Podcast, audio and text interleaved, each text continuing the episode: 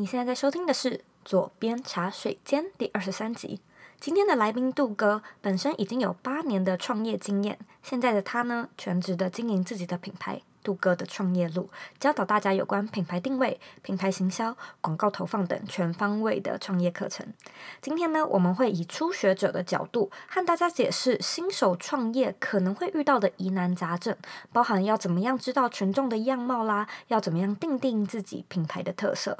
如果你想要看这一集的文字稿，请在网址上输入 z o e y k 点 c o 斜线杜哥，度是温度的度。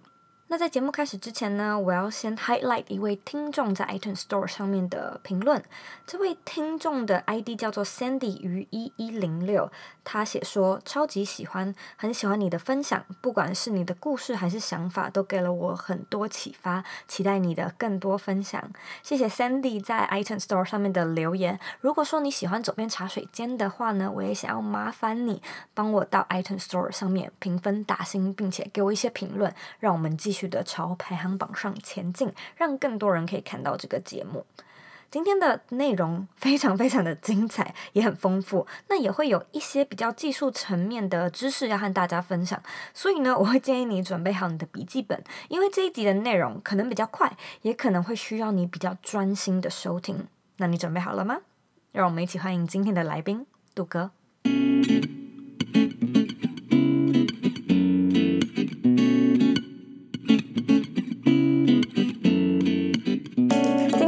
常荣幸的邀请到杜哥来到我们的茶水间节目。Hello，杜哥。哎，你好，杜哥。我相信我的观众应该蛮多人知道你是谁的啊？真的吗？呃，假设如果有人不认识你你的话，这里可以稍微请你自我介绍一下吗？呃，大家好，我是杜哥哦。那我本身创业的经验就是总共大概有八年左右，但是前面的五年都是兼职创业，那做过很多乱七八糟的事情，嗯、然后失败。非常非常久，那一直到大概 两年多三年前的时候呢，才真正的全职创业。那个时候是做旅游，那但是旅游的时候呢，也是起起伏伏。那所以呢，就想说，那我到底要转业做什么东西？就原本只是要做个粉砖抒发一下，结果无心插柳柳成荫这样子。所以呃，假设有听众不知道的话，你可以稍微聊一下杜哥创业路在讲些什么东西吗？呃，杜哥创业路这一开始只是想要讲，呃，我的创业的历程，或是给一些刚创业的朋友有一些引导。慢慢发展到现在是，是它是一个你可以在上面完全免费学到从无到有创建一些公司，透过网络卖东西的一个过程。那我的、嗯、我的东西都很简单，就是你说你只要知道怎么，就是你有摸过界面，你看懂了脉络以后，你国中生都可以拿来执行。对，然后也有很多粉丝是因为。原本是做上班族，然后因为开始抽时间出来做网络创业，变成是可以自己接案。那等他的量到了，他就准备要出来全部独立这样子。杜哥创业路，它其实并不只是品牌经营，而是说他会给你很多行销的技巧，因为包含其实现在大部分的人要学到广告投放或是像素的东西，其实是一个很难入门的东西，因为没有简单的东西可以学。然后呢，但是你要跨入要上课，又是动辄几万块。嗯哼，但是我的粉砖都有教。那么我们今天就来聊聊。我们先从品牌定位开始好了。如果说对一个刚入门的人，我什么都不知道，我到底要怎么定位？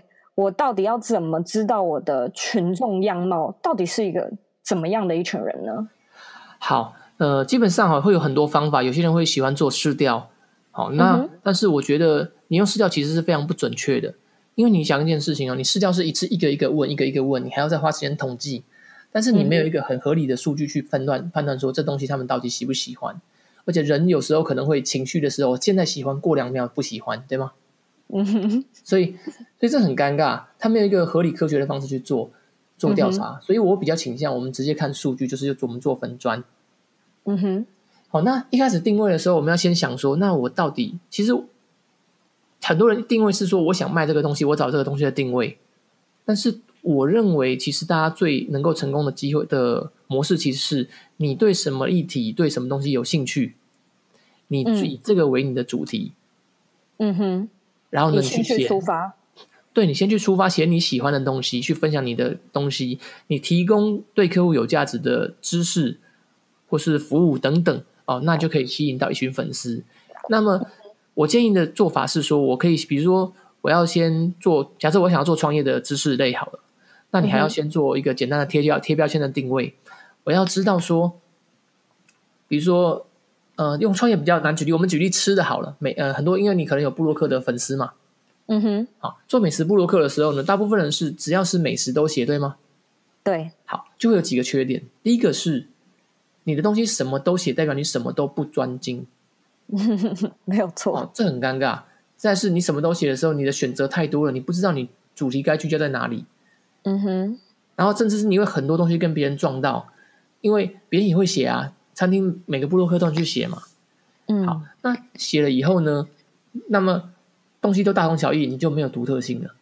可是相对的，如果你把自己的的客群缩小，你只找某一群人，比方说我针对台北地区的中价位的拉面，嗯，那就不一样喽。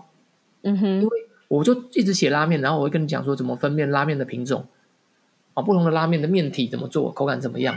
日本原本的拉面是怎么样？到台湾变种怎么样？或者每一个国家的拉面又长得怎么样？嗯哼，然后讲。他那边有什么浓拉面、沾拉面、汤拉面，一大堆拉面，专门讲这东西，嗯、我让你会觉得说我是拉面界的达人。那你想一件事情哦，我讲拉面的东西，你会不会有兴趣想看？嗯，而且这样的有一个好处就是，让、呃、人家一讲到拉面就可以想到你。没错，而且最重要的是，你成为拉面的的这种指标的时候的时候呢，你想一件事情，你卖拉面的产品会不会赚钱？很多人做布洛克，他们最尴尬的是，他们的收入来源只有一种，叫做业配。嗯哼，没有错。业配第一点价格不高，除非你超级大咖，不然你都可能就两三千块，一两千块。嗯哼，对不对？那其实你你你你想一件事情哦，你去那边吃的东西回来拍拍了照回来以后，你还要写内容，你的工时其实是超长的，你其实这个收入不比你去便利商店赚还要好。成本这样子。对，好，但是。当你其实当你能够接到两千两三两三千块的业配的时候，其实你只要主题精准，你在粉丝心中的那个重量是有的。嗯哼，这个时候你要倒卖任何产品，你都可以直接跟厂商谈分润，这才漂亮。嗯哼，因为当你进入到分润的阶段的时候呢，你只是接单，钱先进你口袋，拨一部分再给厂商口袋，或者钱进厂商口袋，他一定时间跟你结账都可以。但是就代表说你不出去工作，它都会有自然流进来的钱，这叫现金流。嗯嗯，也是一种被动收入这样子，没错。然后再来是，当你的分润其实只是少部分，但是当你发现说，哎，我今天如果自己作品的时候，其实我们大家知道做成做做产品的成本大概在三成。那因为你本身是布洛克，所以你又有人流，你不用再尬广告，所以你的、嗯、你的净利可以拉到将近七成啊。哎，那是不是很甜？如果你定价是一百块，然后你一一卖一包就赚七十块。你卖个一千包而已，不是很大的数字，尤其是以吃的来说，嗯，那你净利就有七万块了，欸，对啊，可是你要接业配接到七万块，你要花多久时间？所以你也是鼓励观众去创造出属于自己的产品的。对，而且其实现以前过去我们会觉得说，哎，我要架网站很很很复杂，对吗？好，嗯、可是现在 WordPress 架站跟现在台湾有一个叫一页购物 One Shop 嗯啊 TW。它现在不只有一页店，它还有微官网，所以它串金流非常方便。嗯、你只要申请一个绿界，你还可以收信用卡，跟超商 ATM 虚拟 ATM 跟超商代缴，嗯、而且抽成都非常低。嗯、而且是以前是只有公司可以申请，现在是一个人他只要身份证 send 上去，两天就就可以可以接信用卡了。嗯，没有错。其实现在很多的平台都已经支持你，就那种一键式架站，只要点一下，哎，网站就架起来了。没错，而且这个这个其实非常便宜啊！这个服务器目前那个一页购物是免费，完全免费哦。嗯、呃，我在这边有一个问题想要帮粉丝提问，我想先跳来问这个问题。你问。就是呃，粉丝陈思颖他问说，嗯、呃，我们刚才已经有聊到了如何定位嘛？那定位完之后呢，我们要怎么样去决定发布的内容？因为你说好，我先以兴趣出发，那我出发完了之后，我开始发那些我认为呃可能会中的内容。那大概要多久了，我才要调整？然后我要依据什么样的呃数据或者是什么样的内容来做调整呢？OK，太棒了！这个这个是很多人很接，很多人也常问我，就是我们脸书有一个洞察报告，好、嗯，那洞察报告里面它会有一个互动的地方。我们不要看触及哦，触及只是它在它的画面中一闪而过，它并没有看哦。对，它滑到而已。对，我们要看的是互动。真正有在互动，你去看那个触及跟互动的比率，比例越高，代表你的粉丝越喜欢。你就可以从互动知道说，哎，哪一个互动高，代表这个东西是大家会喜欢、有兴趣的。那如果当你发了一个东西是互动掉下来了，哦，那就这个东西大家不喜欢，你就不用再写了。嗯，好，所以你可以一次，比如说贴四种，比方说我们在讲拉面的时候，我们就讲汤头、讲面体、讲美食的的资讯，我们有好多种东西。嗯、然后呢，我们再来看说，哎。我们但是不能一次就定案哦，好，因为有时候可能喜欢的粉丝没上线，所以每个东西至少放三天，然后你至少重复 run 两到三次，你就会发现有些东西的互动就是特别高，那你就应该抓着这个高的地方用力去写。了解，所以呃，这样子的内容你可能经由两三个礼拜的测试吗？然后回来去看这些数据，这样子。对。那我想问一个，突然问一个很奇怪的问题，就假设我贴的东西啊，我有好几个种类，然后我自己特别喜欢的东西，触及呃不是触及，互动率就是特别低，怎么办？那就是两种，一种是你真的就要放弃这个东西，因为我们创业是为了赚钱，嗯、所以你要活得下来。第二种是你转换写法，你看看其他有感兴趣的，是不是写法跟你这一篇的写法不太一样？有时候你感兴趣的东西是不是因为？我们都有一种就是业内的盲盲点，就是说我们我们知道这个东西是很基本的，就像比如说我现在跟你讲广告 CPN、CPC，就是我们觉得很正常的数字，可是对粉丝可能是陌生的，是不是写的太深了呢？哦，那你是不是把你的东西变简化一点点？用我们在想象说我们的粉丝都是完全不懂的状况，所以你写的内容都是在想说小学生都看得懂，白话这样子，所以有些东西。就算白话了，你没有经历过，真的是不懂。那你就想说，是不是这个阶段不适合写，嗯、或是他可能需要一些引言、前导内容，让他能够开始进入这个殿堂以后，你就好解释这样子。那有什么样的方式可以让自己的品牌特色更鲜明呢？我觉得其实就是做你想要的自己，那就是你的特色了。因为很多人会为了要哗众取宠，去演一个不是自己的人。嗯、那但是，那如果不是你，那你就无法长久去表保持这样的状况了。假设我为了要像馆长那样哗众取宠，我一直讲脏话，可是到了现场我就不一个爱讲脏话的人了。可不成，就觉得说，诶，我的脏话呢？我的靠背呢？不见了，对不对？他会考，到底这是不是我认识的那个人？所以你就做你喜欢的自己，然后呢，就会大家就会去呃习惯你的语气的时候，就会喜欢你这样子啊。我这一点是我有发现，我的很多粉丝都会卡在觉得自己呃很没有独特性啊，很没有特色。如果说我本身就觉得哦，我是一个好平凡的人哦，那在这个时候，我应该要怎么样让我的品牌更吸睛呢？或者是让人家一看就知道，哎，这是我。我觉得主要是还是就是因为这个其实是很复数的东西。第一点是你的你的定位要先精准起来，然后你的用，其实你那东西其实自然就有特色了。所以品牌的特色，其实我们大家讲品牌，其实大家都会把品牌搞得很复杂。它并不是一句一两句 slogan 或者写个品牌故事就会成立。很多新公司出来，然后写一堆高大上的东西，可是公司会倒啊？为什么？因为这些东西对客户来说没有意义。你的品牌精神在客户认识你之前都完全不具任何意义。嗯、像杜哥，杜哥其实特色特色鲜明，是因为我免费在教，然后我加一些幽默的口吻在里面。但是，就算我今天不加幽默口吻，我还是有特色啊，就是一个免费可以学到东西的地方啊。我觉得大家与其去思想你的特色干嘛，是什么东西，你不如就是持续产出精准、有效、有价值的内容，然后用你用你喜欢的口吻讲话，那就是你不用去不用去特别去做什么事情，你的特色就出来了。老实说，我觉得。这个是非常非常棒的建议，因为假设啊，你真的要打到呃顾客痛点，就是他们需要你，他们需要你的内容，那我觉得就算你呃没有什么特色，或者你都是文字，你从来不发图片，但是你的东西够有价值，他们也会回来看。对，而且他就会喜欢你啊，然后就会帮你推荐。等于说第一步的话，其实也不要花太多时间在那边想说自己的品牌特色到底是要怎么样才独特，先踏实的做好价值的部分、内容的部分，基本上。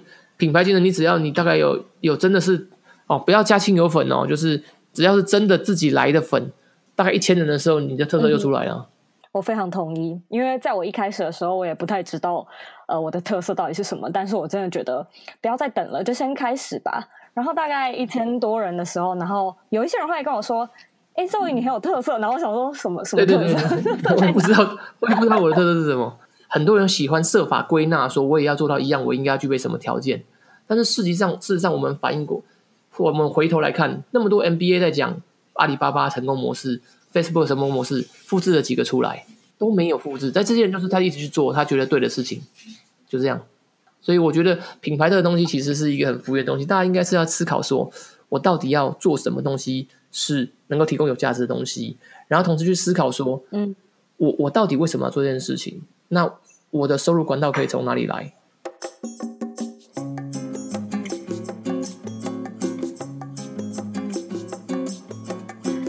休息一下进广告！你加入我们的脸书私密社团了吗？如果你喜欢今天的节目内容，欢迎到脸书上搜寻“理想生活设计”，或者是在网址上输入 facebook.com 斜线 g r o u p s 斜线 z o e y k 点 c o。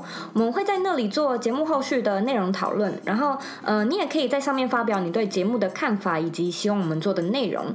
期待在社团里见到你。广告结束。那我们回到节目里喽。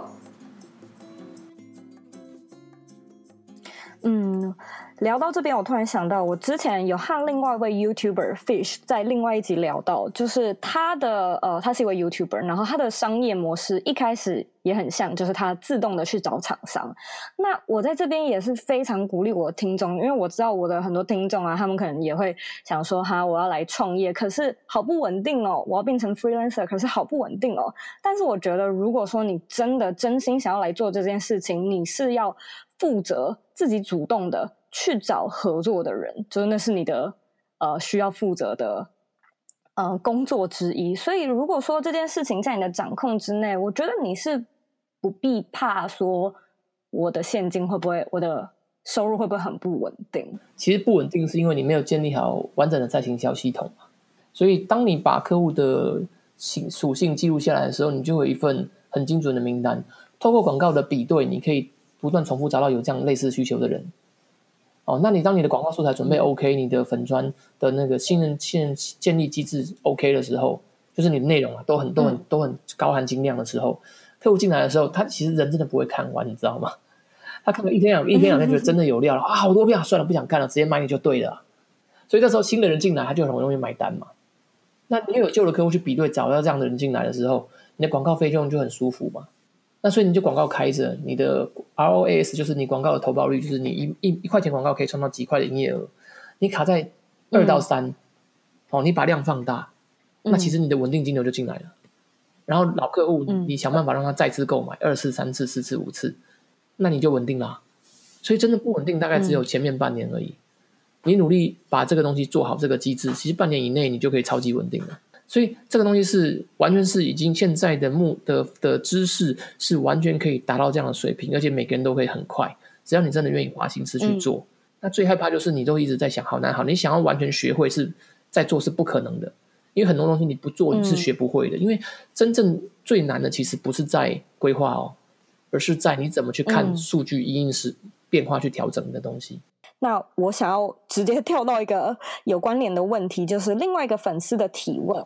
呃，这个粉丝是 Tommy Chan，他问说呢，一个无名可能是才刚开始的品牌，要如何用最少的广告成本去得到最大的广告效益呢？好，我们就只讲一件事情，你提供有价值的内容，比方说你要卖黑曜石项链，就我那个学生的的的作品。对，我教你怎么挑黑曜石，辨别品质。我教你辨别这件事情。大部分人害怕买宝石，是因为害怕买到假货、次等货。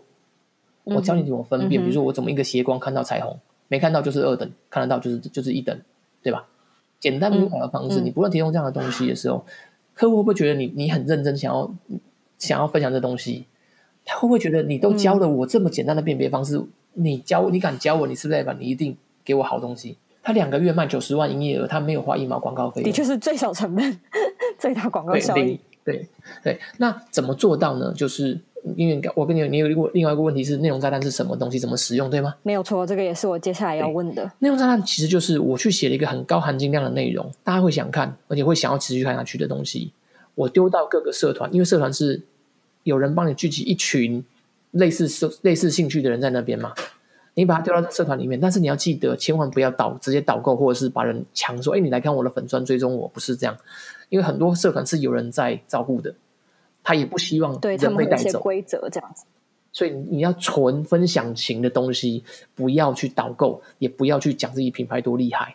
丢进在这些社团或论坛里面的时候呢，人看到这个有价值的内容，他会想要看更多东西，就会进到你的粉专。嗯，那当然是这样的逻辑。嗯、好，所以当你把这个东西撒到各个地方的时候，你就会吸引很多对这个主题有兴趣的人，会想要了解黑曜石怎么分辨的人，是不是就是准客户？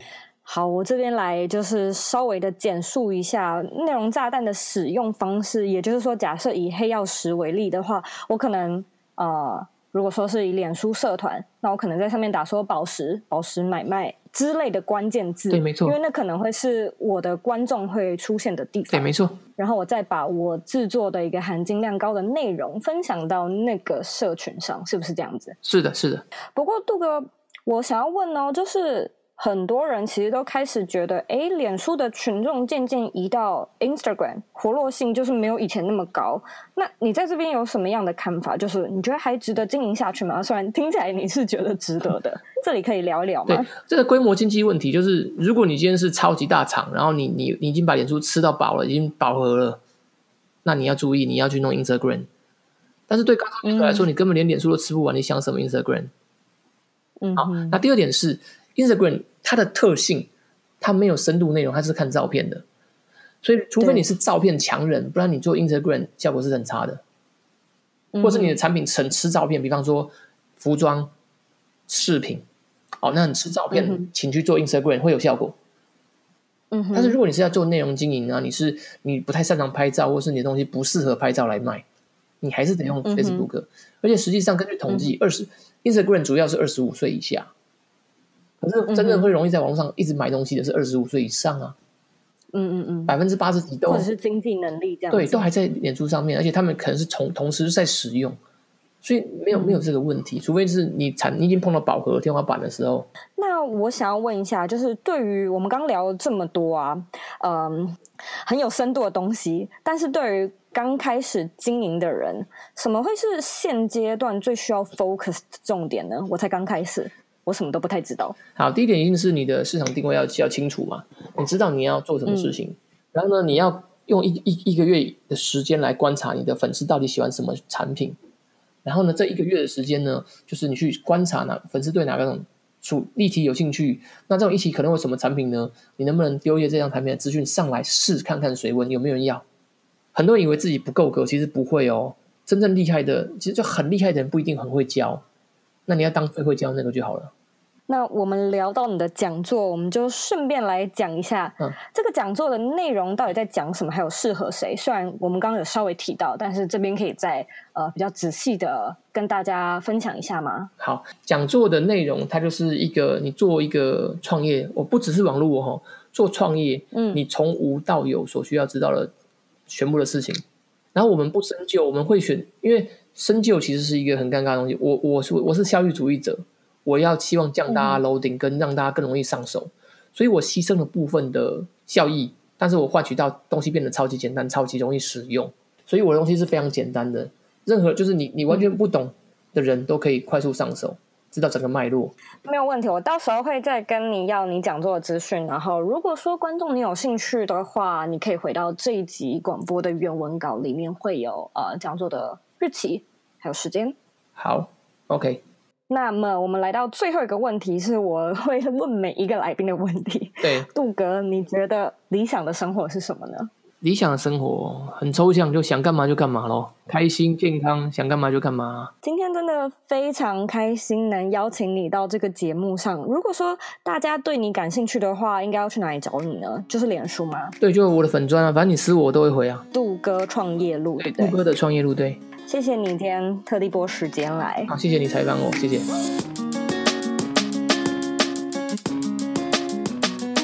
重点整理：一、品牌定位不求广，但求精，仔细的定定出你想要讲的价值，属于你的观众自然就会来了。二、品牌的特色不是外包装，也不是网页设计，其实就是提供价值，然后做你喜欢的自己。三、如何利用最少的成本得到最大的广告效益呢？试试看制作含金量高的内容，然后放到相关的社团分享吧。四、很多时候呢，最难的都不是规划，而是如何在按照计划执行之后，看懂数据，察觉有需要调整的地方，然后进行修改。五。如果说你是刚开始的经营者，品牌定位要先出来，你要知道自己到底想要做什么或想要卖什么嘛。那接下来呢，你给自己一个月左右的时间，看看市场的反应，再来决定你接下来的内容走向，你的品牌形象或价值才会建立起来。嗯，今天的内容是不是超级棒的呢？讲得我都想要去上杜哥的讲座了。那其实我们做了蛮多集音频的节目，问到品牌的核心，你一定会发现每一个有在做品牌的人都会和你说，就是要提供有价值的东西。那你一定在想，到底什么是有价值的东西？我又不知道要怎么提供有价值的东西。其实呢，答案就是能够帮忙。解决问题的东西。如果说你卡在定位，我觉得那是因为你没有做到换位思考。那什么是换位思考呢？其实就是站在消费者的立场去想整件事情。如果说我今天不站在大家的角度，我其实呢会很想要分享，例如说我在美国的旅游，我在美国的吃喝，或者是一些生活上的大小事。